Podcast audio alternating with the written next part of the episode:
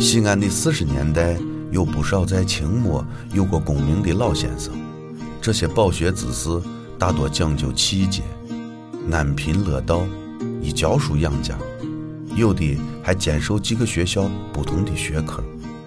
那时西安的马路不平，路灯不明，他们晚上去教课必须提灯照明，这种灯的四周用玻璃遮罩防风，人们管这种灯叫镜灯。长安历史几千年，东方智慧传天下，西安乱谈。